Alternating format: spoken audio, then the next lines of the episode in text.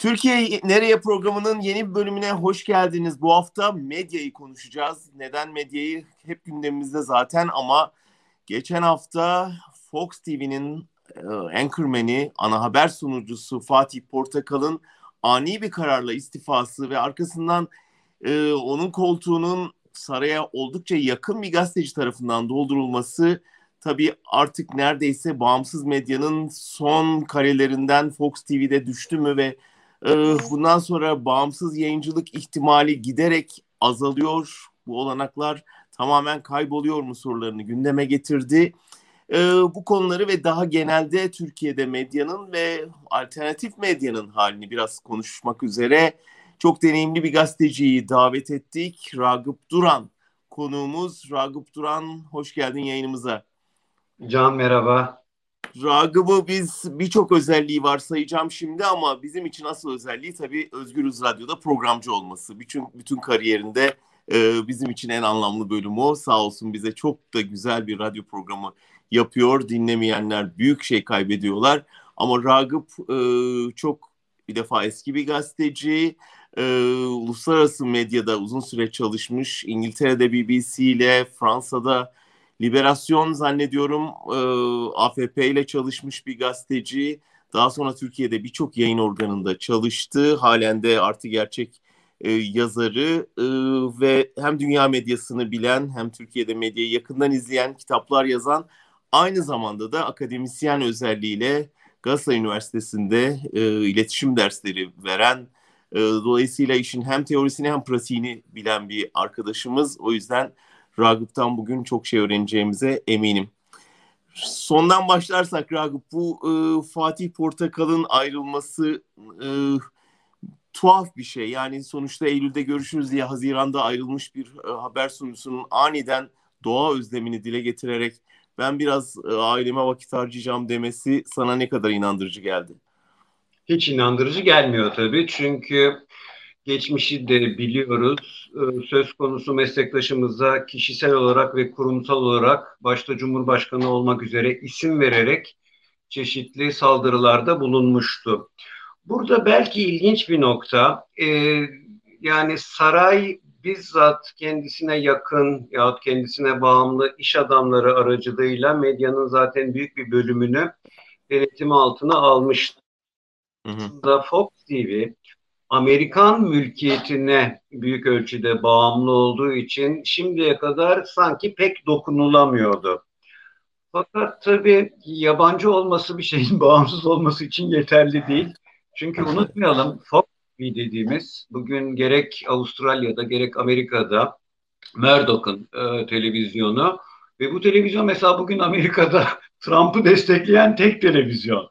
Yani Amerika'da evet, çok ilginç üç tane büyük şebeke var. Ee, yani ulusal çapta yayın yapan üç büyük şebeke artı Amerika'nın içine yayın yapan CNN bunların hepsi Trump'a son derece ve ciddi bir şekilde habercilikleriyle karşı çıkıyorlar. Destekleyen bir tek Fox TV var. Bilmiyorum tabi bilemeyiz e, iş Amerika'daki merkeze kadar gitmiş midir? Ama sonuç olarak bir yandan meslektaşımızın bir yandan meslektaşımızı çalıştıran kurumun da bu tür baskılar karşısında üstelik de çelişkili bir şekilde hemen teslim olması üzücü bir şey. Şunu da belirtmekte yarar var.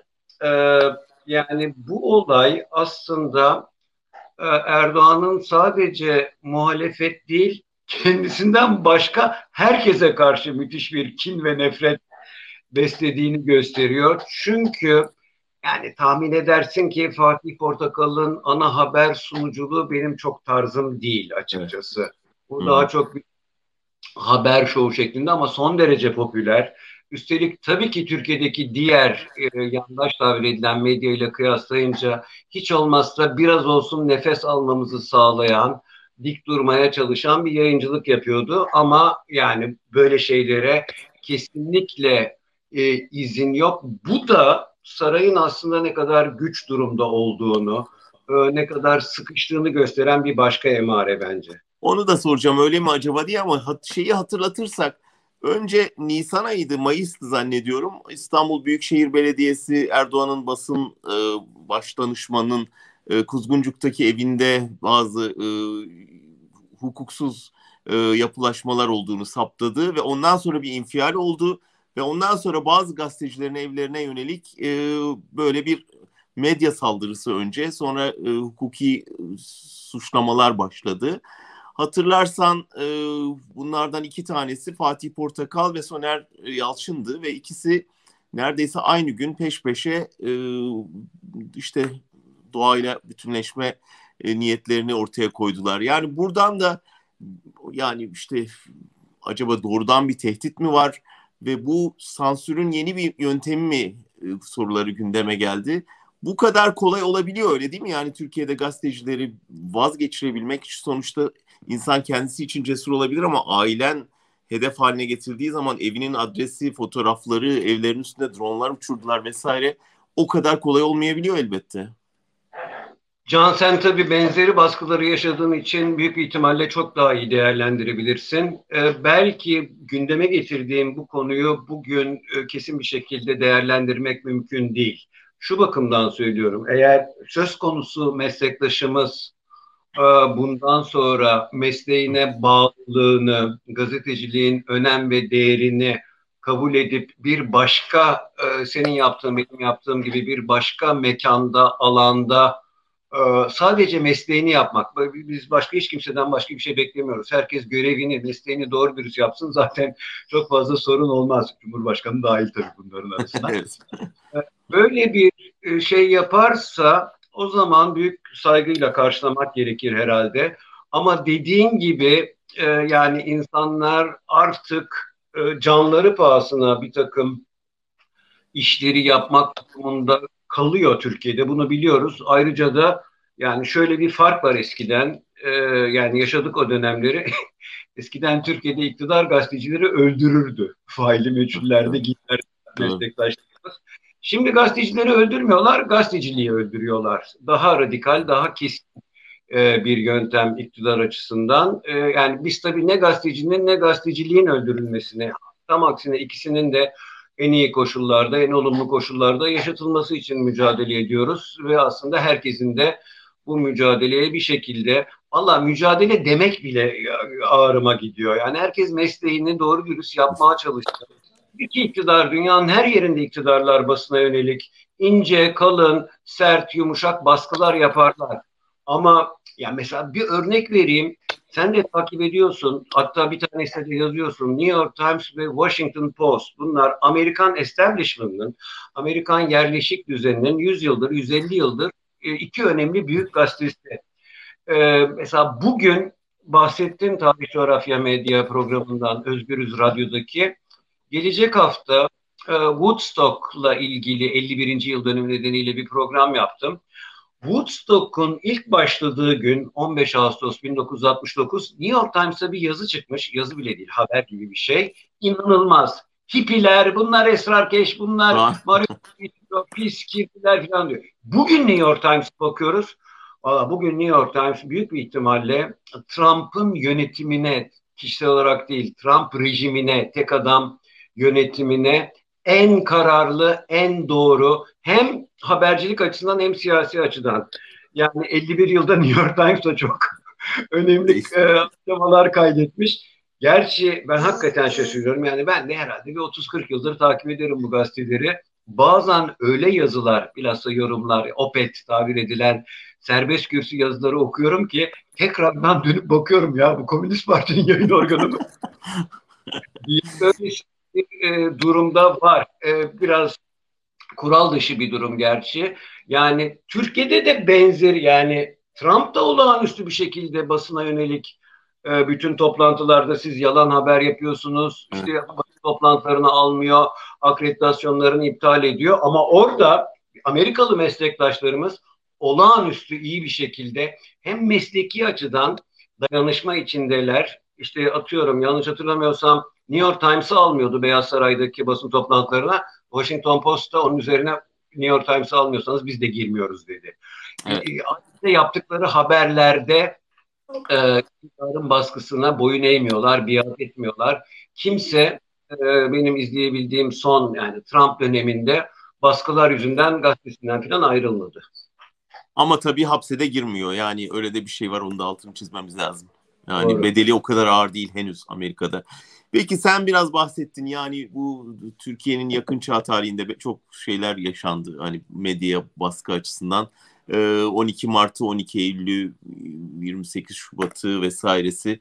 Onlara kıyasladığın zaman o dönemleri bir kısmını yaşayıp bizzat gördüğün için soruyorum.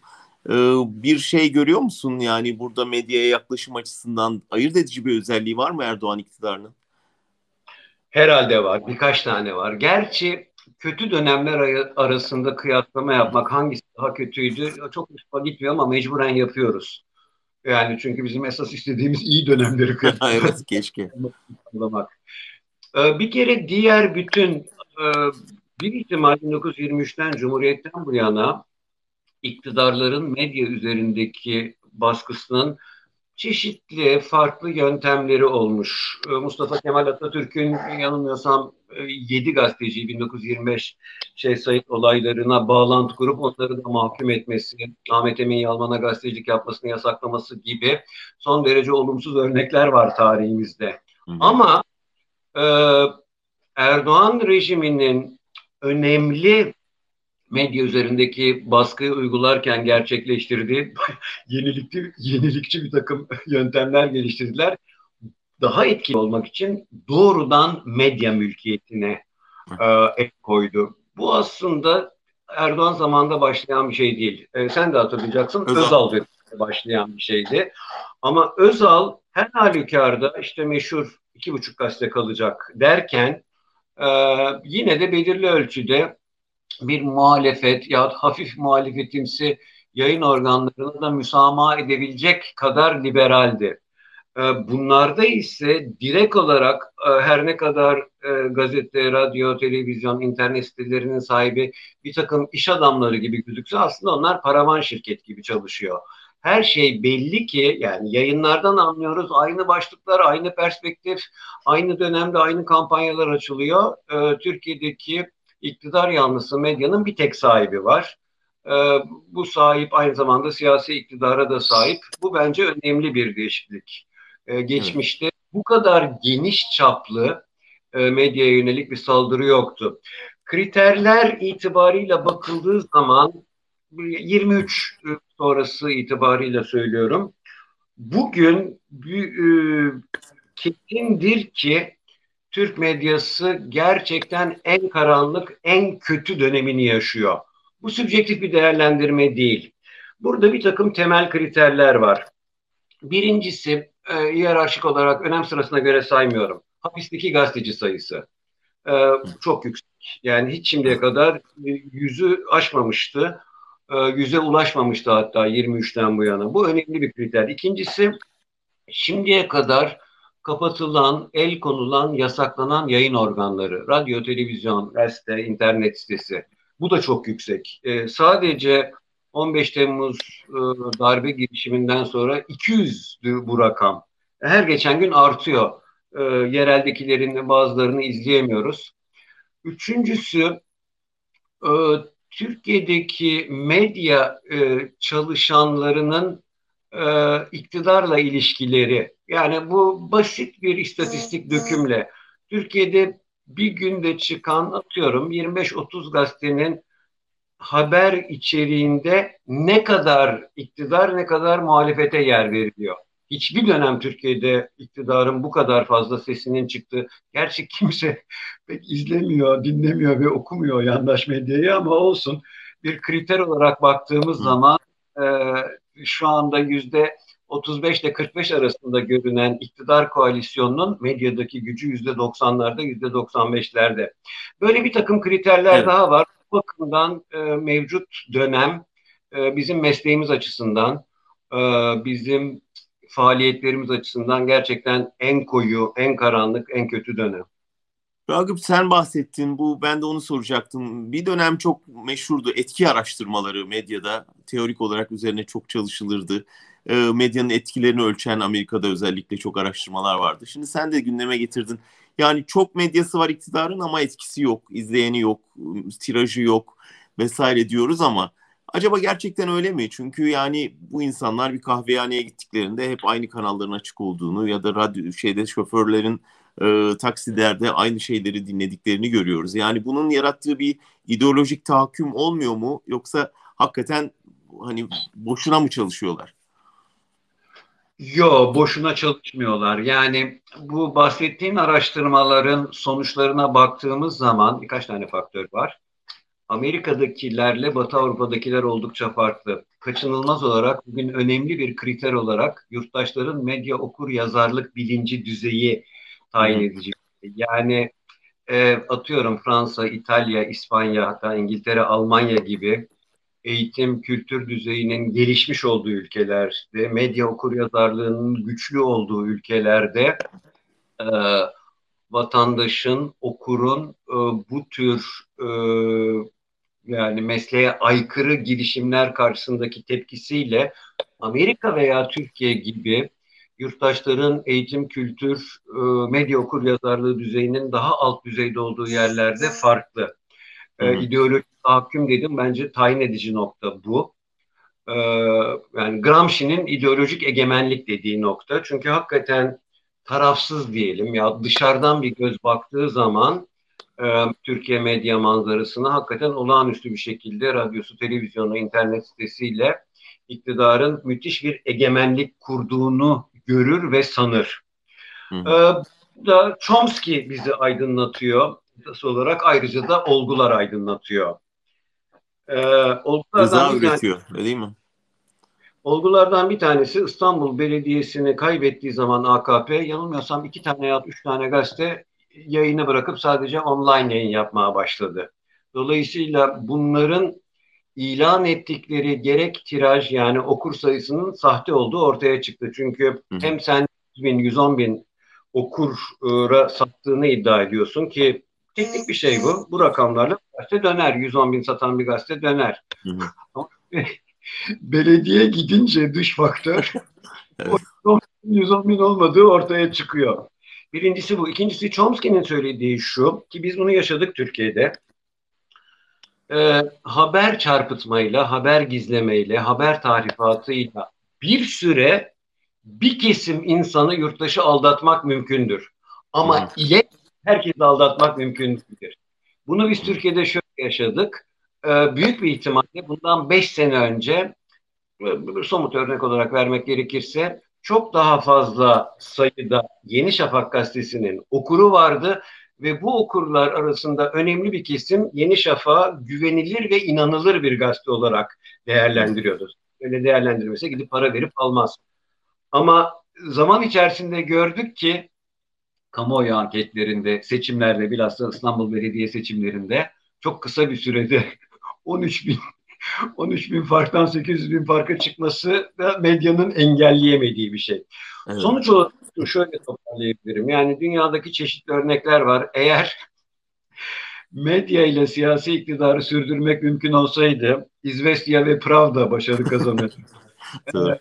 Daha sıkı bir şekilde sansürlenen, denetlenen tek yönlü gazetelerdi bunlar. Ama onlar da e, sosyalizm adı altında faaliyet gösteren, aslında pek de sosyalizmle alakası olmayan Sovyet yönetimini kurtar, e, Sovyet yönetiminin batmasını, çökmesini engelleyemediler. Bu zamanla ilgili bir mesele. E, e, Erdoğan'ın aslında saray diyelim. Bence yani onların onların göbelsi var bir tane. O çok akıllı değil. Yani hmm. akıllı bir iktidar medya ile ilişkilerini böyle o, o da benim olsun, bu da benim olsun, hepsi benim olsun demez e, belirli mesela hürriyet gibi bir e, orta merkez ya ne yaygın medyayı sen ne diye ele geçiriyorsun? Sen hürriyeti ele geçirdin 300 binden 30 bine düştü tirajı. Yani evet. insanlar Aziz Nesin'in bütün oran hesaplarına göre çok daha görüyor.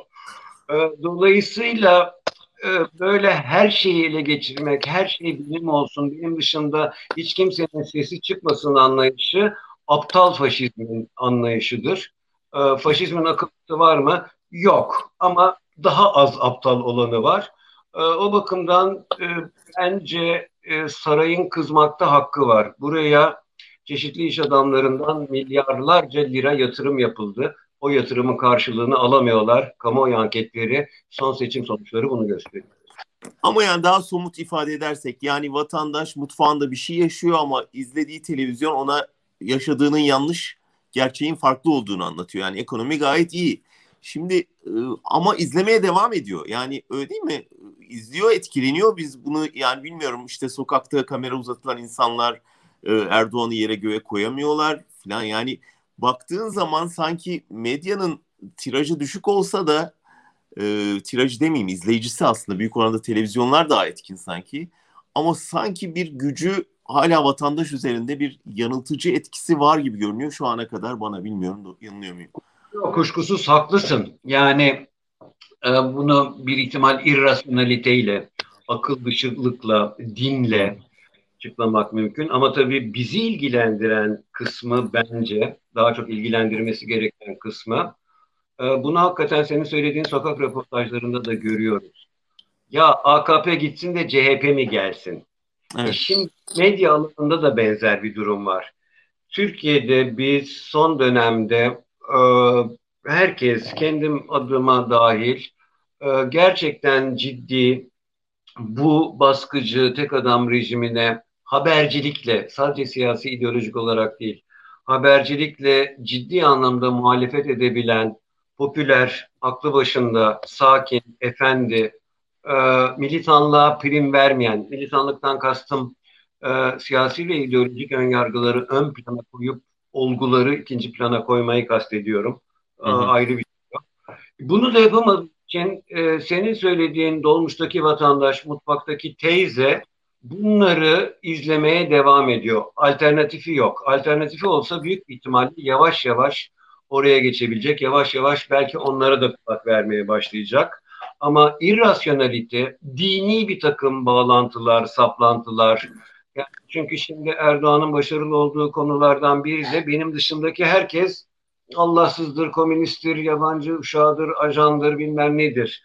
E, bu belirli ölçüde e, bu kültürden gelen insanlar üzerinde etkisi olabilir. Ama ben yine de e, söz konusu kitlenin bir yandan sayıca giderek azaldığını, bir yandan da eh, yani giderek eleştirel kulağının geliştiğini e, inanmak istiyorum her halükarda. Çünkü o kadar büyük saçmalıklar bolca var ki bu özellikle e, önemli bir noktaya değindin tabii televizyonlarla yazılı basın arasında. Televizyon çok daha kolay bir medya olduğu için e, burada e, kitleyi etkilemek, tıpkı Hitler'in radyosu gibi, Hitler de radyoya çünkü o zaman televizyon yoktu, radyoya ağırlık vermişti. Televizyon da hem görsel hem işitsel olarak etkilemek açısından e, daha kolay. E, daha Ama bu Erdoğan'ın şu ana kadarki iktidarı e, inşasında medyanın önemli bir rol oynadığını söyleyebiliriz öyle değil mi? Yani medyasız çok zor olabilirdi ikna süreci.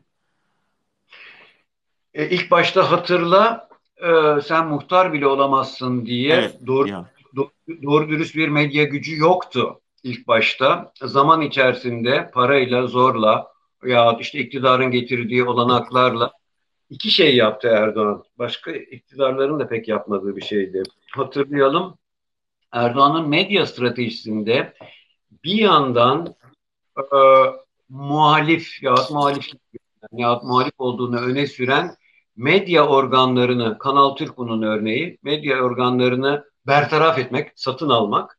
Bir yandan da kendi e, medyasını kurmak. Böylelikle bir taşla iki kuş vuruyor. Hem olası muhalefeti engellemiş oluyor, hem kendi iktidar görüşlerini daha fazla yaygınlaştırmak için e, kendi özel neredeyse e, kamusal yönü yok çünkü iktidar medyasını kurdu. E, belirli bir döneme kadar e, başarılı oldu ama yani demin verdiğin örnek bence çok çarpıcı. Mutfaktaki kadın e, radyoya dinlerken ya televizyon izlerken ekonomi uçuyor dediği zaman eğer tencereye koyacağı doğru dürüst yemeği, yağ vesairesi yoksa e, bu yeter. E, bunlar evet. biz bunlar bizle dalga geçiyor. Bu en basit örnek. Yani sokağa çıktığı zaman insanlar gerçekle karşılaştığı zaman bütün bu televizyonların gerçek dışı e, iddialarını belki pat diye ilk deneyde değil ama zaman içerisinde e, önce kuşkuya düşerek, yavaş yavaş sorgulayarak, çevresinden de etkilenerek bunu yapabilir. Ama tabii burada tekrar ediyorum e, siyasi alanda CHP'nin ne kadar etkili bir CHP ne kadar etkili bir muhalefetse e, bizim şimdiye kadar e, gerçek anlamda ciddi, e, kalıcı, popüler bir medya oluşturamamış olmamız da benzer Şimdi bir... Şimdi o zaman ona gelecektim Ragıp. Biraz ondan bahsedelim. İktidar medyasından bahsettik. Şimdi alternatif medya, muhalif medya bunlar da hep tartışmalı kavramlar ama e, yani iktidara endekslenmemiş, eklemlenmemiş medyadan bahsedersek e, kolay bir teslim olma süreci mi oldu yoksa yani işin doğası mı bunu gerektiriyor? Yani gerçekten bu kadar ağır baskı altında direnebilirler miydi? Ve şu anda yani bir alternatif medya opsiyonu görüyor musun Türkiye için? Ee, bu soruna cevap vermeye başlarken e, bir handikapı e, hatırlatmak isterim. 1923 ee, değil 1831'den bu yana Türkiye'de gerçek anlamıyla bu muhalif alternatif filan senin de söylediğin gibi tartışmalı kavramlar. Onun için belki genel bağımsız özgür medya filan demek daha doğru 1831'den bu yana e, Türkiye'de gerçek anlamda maalesef hiçbir zaman e, bağımsız bir medya olmadı. Ve bu medya daha kuruluşundan Sultan II. Mahmud'un fermanında da zaten gazeteyi ne amaçla çıkardığını yazıyor. Kul, kullarıma sarayın faaliyetleri hakkında bilgi vermek için çıkarıyoruz filan diye. Bu gelenek olarak kaldı ve Türk medyası, Türk matbuatı, Türk basını, Türk medyası bu dönemlere göre verilen isimlere göre hep büyük ölçüde resmi devletin medyası oldu. Atıyorum mesela dış politika yakın zamana kadar hiç eleştirilmiyordu. Ordu uzun süre hiçbir zaman eleştirilmedi. Böyle bir takım tabuları var. Kürt meselesi, Ermeni meselesi, efendime söyleyeyim bugünkü konulardan bahsediyorum. LGBTİ, laiklik meselesi hiçbir zaman ne toplumda, evet toplumda da tartışılmasına katkı sunabilecek medyada yapılmadı. Dolayısıyla böyle bir handikapı var e, Türk medyasının. Güç durumda kaldığında kendisini ciddi anlamda mesleki ilkelere bağlı olarak siyasi iktidarın baskılarına boyun eğmeyecek bir altyapısı, bir geçmişi, bir kültürü maalesef yeteri kadar sağlam değildi. Yani küçümsemeyelim, geçmişte de e, Türk medyasının, matbuatının, medya, e, gazetelerinin iktidara karşı e, zaman zaman güçlü, zaman zaman orta derecede mesleki muhalefetçi olmuştur. 60 darbesinden sonraki gelişmeler ya da 60 darbesi sırasında vesaire. E, bugün böyle bir gelenekten, böyle bir geçmişten e, maalesef yeteri kadar nemalanmamış olduğumuz için e, neredeyse 20 yıl oldu. 20 yıl içerisinde e, iktidarın medya üzerine kurduğu egemenliğe, tahakküme karşı çıkacak esas olarak zihniyet yoktu. Böyle bir zihniyet olmayınca da bunu yapacak kadrolar da olmadı. Daha sonra pratikte e, işte bizim gibi bu işin böyle bir mecrada yapılamayacağı ancak başka bir ortamda gerçekleşebileceğini e, biz de tecrübe sonunda e, kavradık. Yoksa yani biz şeyden sonra bile 15 Temmuz'dan sonra bile bizim bütün amacımız Artı TV, Artı Gerçek olarak konuşuyorum. E, Türkiye'de bir gazete ve bir internet sitesi şeklindeydi. Tabii gazetede dağıtım şirketi olarak damadın abisine vermek zorunda kalacaktık. Şeyleri de tek e, dağıtım şirketini de teke indirdiler. E, olmayınca başka yollar aradık. E, Ve dijital medya doğdu aslında öyle değil mi? Nasıl? Dijital medya doğdu aslında bu bu arayıştan değil mi? Büyük oranda e, çoğumuz şu anda da zaten hani e, sanal ortamdan yayın yapan, pratikte gazete gibi bas, basılmayan ama işte internet ortamından yayın yapan birçok şey doğdu. Sence bu dijitalleşme özgürleşmeyi mi besledi, kontrolü mü besledi? Yani kontrolü de çok kolaylaştıran bir yanı oldu öyle değil mi? Sonuçta işte kapattım, ulaşımı engelledim deyince engelleyebileceği bir zemin de yaratmış oldu. Evet, iktidarın son dönemde sosyal medyaya yönelik ve Cumhurbaşkanı'nın bizzat çağımızın belası falan gibi e, nitelemelerde bulundu. Ee, dolayısıyla sosyal medyadan ya internet gazeteciliğinden, internet haberciliğinden ne kadar rahatsız olduğu, çekindiği ortaya çıktı. Bence senin söylediğinde ikisi de doğru. Yani bir yandan belirli ölçüde başka alanlar tıkanmış olduğu için e, internet gazetecileri belirli bir alan, mekan, mecra e, ve dağıtım Üstelik de e, bir gazete kurmaya, radyo kurmaya, televizyon kurmaya oranla çok daha ucuz, çok daha pratik bir şekilde ve e, ulaşım açısından da arada dağıtımcı firma olmadan bizzat kendimiz yazıp kendimiz dağıttığımız için bir takım avantajları var. Ama demokratik olmayan ülkelerde iktidarın tıpkı eskiden matbaayı basıp matbaayı kapatmak yahut gazetelere dağıtım evinde, dağıtım merkezindeyken el koymak e, bayiden gidip olduğu gibi gazete paketlerini tıklama, e, alması, el koyması gibi bugün de aynı şeyi internet üzerinden yapabiliyor. İkili bir şey bence. Yani avantajlı yanları var.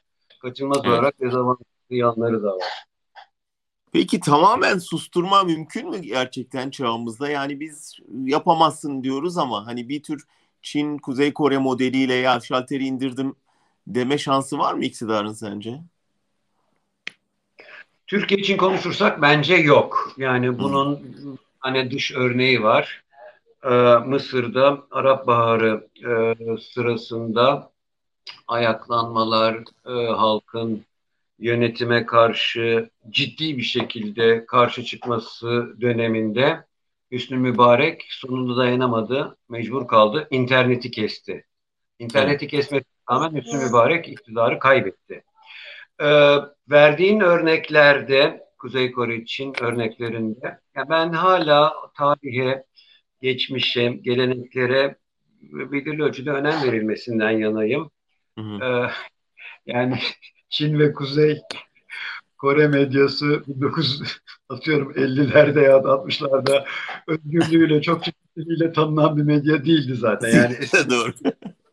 o toplumların e, yapısında, geleneklerinde, sosyolojik yapılarında, siyasi geçmişlerinde e, böylesine bir tek adam diktatörlük e, şeyleri var. Bizde de var. Yani 600 yıl boyunca padişahla yönetilmiş bir toplum ama yine de Tanzimat'tan bu yana çok seslilik, demokrasi, özgürlük, bağımsızlık, e, işte Türkiye'de işçi sınıfından öğrenci gençlere kadar son dönemde bilhassa kadınların mücadelesi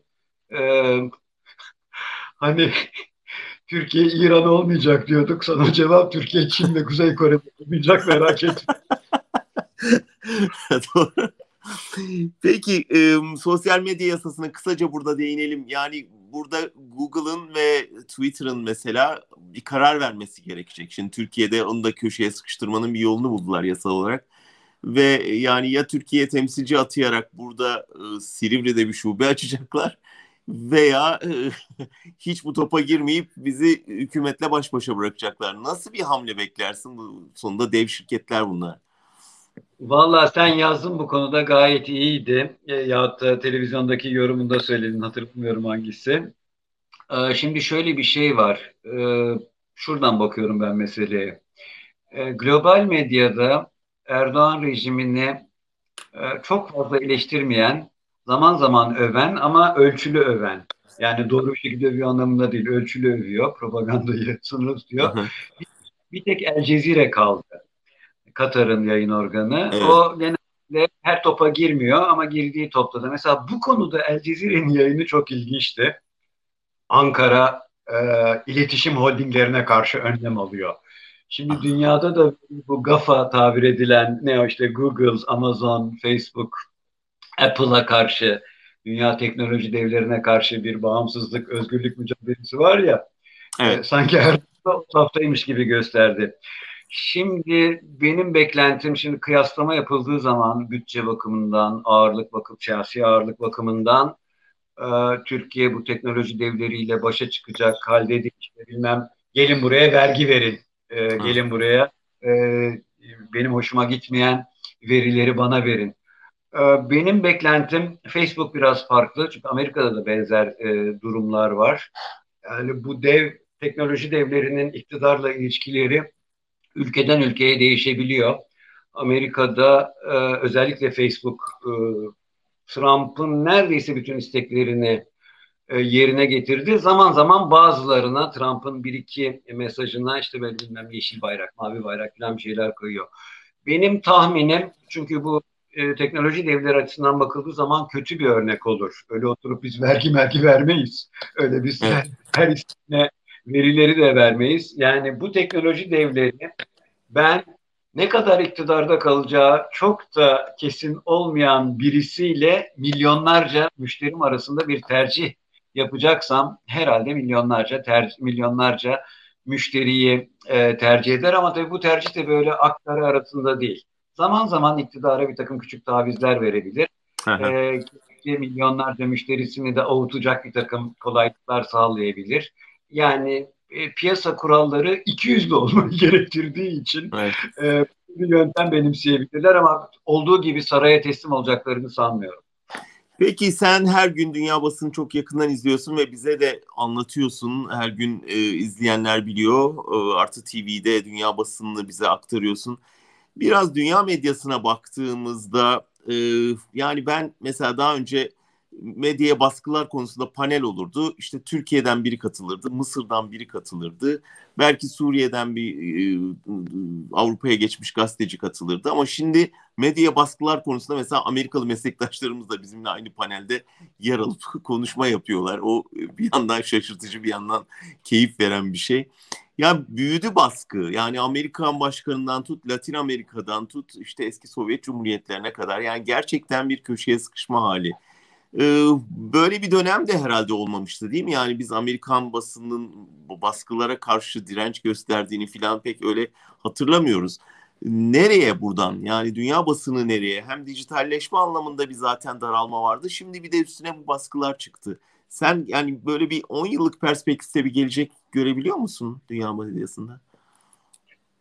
Vallahi bu konuda çeşitli gerek akademik gerek mesleki yayınlarda bu tür projeksiyon yapılıyor. Ama tabii projeksiyonu iyi yapmak için geçmişi doğru değerlendirmek lazım. Ee, dünya medyası, gazetecilik, habercilik zaten büyük ölçüde internetin yaygınlaşmasıyla belirli ölçüde bir ekonomik krize girdi. Reklam gelirleri e, azaldı, okur kaybetti izleyici kaybetti televizyonlarda. İnternete müthiş bir ağırlık, müthiş bir yoğunluk oldu. Ee, özellikle yazılı basın, yani mesela Amerika'da son 10 yıl içerisinde 400'ü aşkın gazete kapandı. Bunların çoğu yerel, yerel. gazeteler ama e, yerel de olsa yani işte o kasabada yahut o orta veya küçük şehirde önemli bir araçtı Amerikan yerel medyası.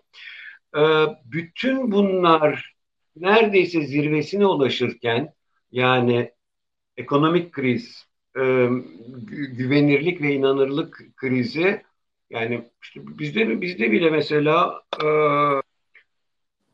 can çekişen bir mesleğin son günleri falan diye Haluk abinin öyle bir kitabı var. E, Fransız İngilizce'de gazetecilik mesleğinin can çekiştiğine dair incelemeler anılarda filan bu son derece net bir şekilde ortaya çıkıyor bütün bunlar yetmiyormuş gibi son dönemde yani bu yılın başından geçen senenin sonundan itibaren e, bu pandemi belası gazeteciliği çok daha zor, çok daha güç bir duruma getirdi. Mesela Fransa'da e, gazetelerin ortaklaşa oluşturdukları bir dağıtım şirketi var. NMPP'ydi eski adı, şimdi Prestalis olmuş. O iflas etti. Resmen iflas etti. Ve tek kurumda o. Bütün Fransa'ya gazete dergileri e, bayilere dağıtan kuruluştu. Çok sayıda gazeteci işten atıldı, ayrılmak zorunda kaldı yahut işte iyi patron, Guardian dahil. Guardian evet. sadece mesela e, yazı işlerinde çalışmayan, idare ve diğer bölümlerde çalışan 100 çalışanı, merkezdeki Guardian, 100 çalışanını çıkarmak zorunda kaldı. Pandemi bütün sektörleri olduğu gibi gazeteciliği de vurdu. Şimdi böylesine güç bir durumda yani e, sıfırda değiliz meslek olarak, sektör olarak. Eksi yirmilerdeyiz. Bundan sonra yapılacak olan şey sıfıra, eski normale dönmeye çalışmak. Hiçbir zaman hiçbir şey aynı olduğu gibi tekrar etmediği için yani ne derler aynı suda iki kere yıkanılmaz. Ee, bu önümüzdeki dönemde daha çok işin ekonomik yanına ağırlık veriliyor neoliberal amaçlar nedeniyle yeni gazete türleri nasıl olmalıdır? Valla benim izleyebildiğim kadarıyla iki eğilim var önümüzdeki dönemde. Bir kere bizim şimdiye kadar bildiğimiz genel habercilik tabir edilen e, her şeyi içeren e, gazete veya yayın türü büyük ölçüde bitiyor. Çünkü Hı-hı. insanlar her bir parçayla tatmin olmuyorlar. Kaçınılmaz olarak spesyalize, özel yani sadece spor, sadece müzik, gerekirse sadece iç politika. E, giderek bir uzmanlaşma gerekiyor yayıncılıkta. İkisi e, kaçan, giden okuru yeniden kazanmak çok zor bir şey. Yani gerçekten çok yeni ve o okurun talebine cevap verecek bir şey yapmak lazım. Ama okur diye bir şey yok artık. Okurlar diye bir şey var. Çok geniş bir kesim. Bunlar çeşitli cemaatleri, pardon, top, çeşitli topluluklar halinde farklı çıkarları, farklı zevkleri, farklı istekleri olan bir şey var.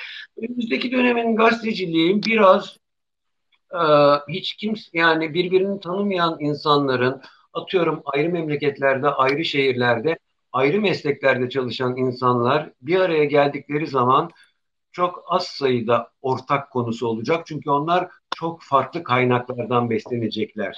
Evet, Benim okuduğum ilişkin bir nokta bu. Bunun kaçılmaz olarak bir sürü olumsuz, sınırlı sayıda da olumlu yanı var. Gidişatı bu şekilde görüyor bu işin uzmanları. Peki son soru biz ne olacağız? Yani ıı, hep Erdoğan'dan bahsettik, iktidar baskısından bahsettik ama hani bir an bu baskının yarın kalktığını düşünelim.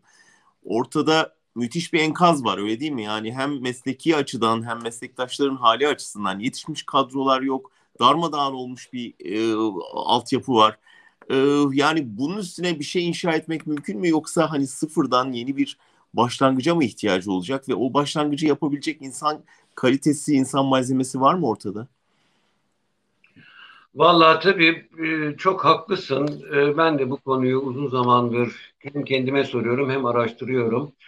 E, iki tane örneğe baktım. Bir tanesi Fransa, ötekisi İspanya. İspanya daha yakın bir örnek. Franco faşist diktatörlüğü çöktükten sonra İspanyol basını nasıl kendine gelmiş? Fransa'daki biraz daha eski. O da İkinci Dünya Savaşı bittikten sonra yani kurtuluş, liberasyon tabir ettikleri kurtuluş bittikten sonra yeni Fransız gazeteciliği nasıl gelişmiş? Özellikle orada Albert Camus'un çok önemli bir gazeteci. Çok önemli rolü var.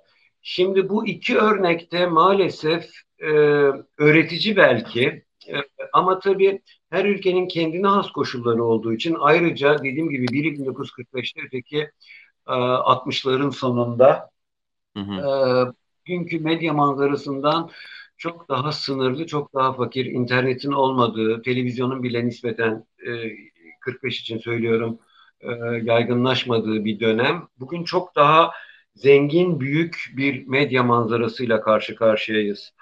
E, belki yani şimdilik çıkarılabilecek başka alanlardan da örnekler açıkçası bana esin verdi. Bir tanesi Güney Afrika. Gerçek ve Adalet Komisyonları. Hala ben buna inanıyorum.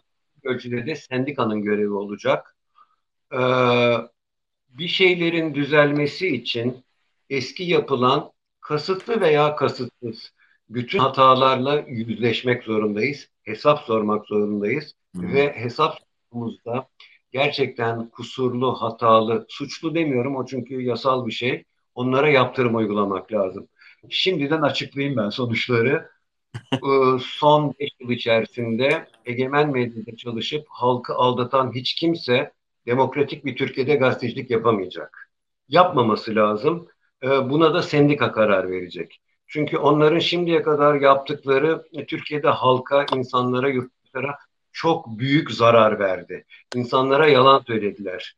İnsanları evet. aldattı. Bu gazeteciliğin işi değil. Ee, hiçbir zaman bağımsız olmadılar. Başka kaynaklardan beslendiler. Örnek belediye. Ee, biat ettiler iktidara. Bunlar mesleki suçtur. Ee, ben böyle Stalinvari mahkemelerden filan tabii ki yana değilim. Ama eğer böyle bir yüzleşme, böyle bir hesap sorma ve hesap sormanın sonunda yaptırım uygulanmazsa aynı şeyler bu sefer başka isimler altında tekrar etme tehlikesi var. Onun için mutlaka bu hesabı sormak lazım.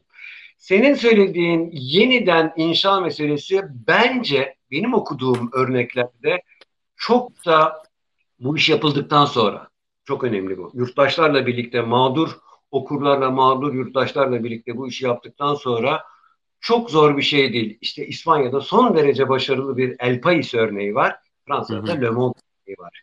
Yani geçmişteki bütün hatalardan, bağımsızlık eksikliğinden, özgürlük eksikliğinden, iktidarın baskılarından, baskılarını doğru dürüst bir şekilde tahlil eder, iyi ders çıkarırsak bize bütün bunlar önümüzdeki dönemde demokratik bir Türkiye'de ne yapmamız gerektiği konusunda son derece kıymetli dersler. El País de Le Monde bunu gösterdi. İkisi de son dönemlerde biraz neoliberal dalgaya kapıldılar ama son beş yıldır falan El País de Le Monde da gerçekten son derece önemli gazeteler kendi toplumları için. Çok çok önemli şeyler söyledin. Yani birçok uykuyu kaçıracaktır bu. Ama dileriz o insanları yarın o medyaların başında yeniden yeni kimlikleriyle ve biz demiştik zaten Erdoğan'a dinletemedik der pozisyonda da bulmayız inşallah. Türkiye'de çok sık rastlanan bir durumdur biliyorsun. Bu arada ben de Alman medyasını incelemeye çalışıyorum. 1945 sonrası nasıl ayağa kalktığına dair çok öğretici şeyler var gerçekten. Yani kamu yayıncılığının yeniden keşfi aslında çok popüler yani öyle tarihe baktığın zaman muhtemelen bizim de karşımıza çıkacak formüllerden biri kamu yayıncılığına bugüne kadar lanetli hale getirilmiş kamu yayıncılığına yeniden dönüp bakma ihtiyacı doğacaktır diye düşünüyorum. Kesinlikle. Evet benim okuduğum literatürde de kamu yayıncılığı var. Fakat biliyorsun Türkiye'de şöyle bir sorun var. Mesela bu yarışmalarda soruyorlar yarışmacıya. Nerede çalışıyorsunuz? Bir kamu kuruluşunda. evet kamudan devlet anlaşılmasıdır o. Genel müdürlüğü diyor. Doğru evet maalesef. O, o ayrımı yapmak çok vakit alacak. Doğru. Kamu çok kamayla ilgili bir kuruluş sanki Emniyet Genel Müdürlüğü. Bizde maalesef evet, yani kamu, yabancı dillerde bakıldığı zaman public, public, bütün bunlar peoples, halk, yönetilen, yurttaş e, etimolojik anlamları taşıdığı halde e, aslında İsmail Cem dönemi gibi parlak bir kamu yayıncılığı dönemi e, deneyimimiz olması da önemli bir şey. Her ne kadar bugün kamu yayıncılığına bizim cenahta karşı çıkanlar daha çok aynı bizde biz bizim gibi muzdarip. Ya kamu kamu kamu yayıncılığı, kamu yayıncılığı diyorsunuz. Sonuç olarak iktidarın borazanı oluyor. Aa. Yani bugün bakın mesela 1969 yılında Amerika'da Woodstock olurken Anadolu Ajansı çalışanları greve gitmiş. Pazartesi günkü programda ayrıntılı bir şekilde. Evet, evet kaçırmamalarını tavsiye ederim e, dinleyicilerimize Ragav'ın programını. E, Ragov çok öğreticiydi gerçekten hem geçmişi e, bakmış olduk hem ileriye biraz bakış atmış olduk. Zaten Türkiye Nereye programının da amacı bu. Biz nereye gidiyoruz, nereye savruluyoruz, ne yapabiliriz üzerine fikir e, yürütmek. Onun için çok yararlı oldu. Çok çok teşekkürler bütün katkıların için hem Özgür Radyo'ya yaptığın program açısından hem de benim programıma bugün yaptığın katkılar açısından. Çok teşekkürler tekrar. Teşekkür ederim. Gayet iyi bir söyleşi oldu. Sağ olasın. Ragıp Turan, Türkiye'de sadece gazeteciler öldürülmüyor, gazetecilik öldürüldü yorumuyla aslında belirledi, noktayı koydu ama gelecekte neler yapılabileceğine konusunda da çok karamsar olmayan, bunun mümkün olduğuna ilişkin önemli ipuçları verdi. Ee, ben de çok önemli bir program yaptığımızı düşünüyorum. Ragıp Turan'a teşekkür ediyoruz. Türkiye Nereye'nin medya ilişkin bir bölümünü sonundan sonuçlandırmış olduk. Haftaya bir başka konu ve konukla yine birlikte olacağız. Görüşmek üzere efendim. Hoşçakalın.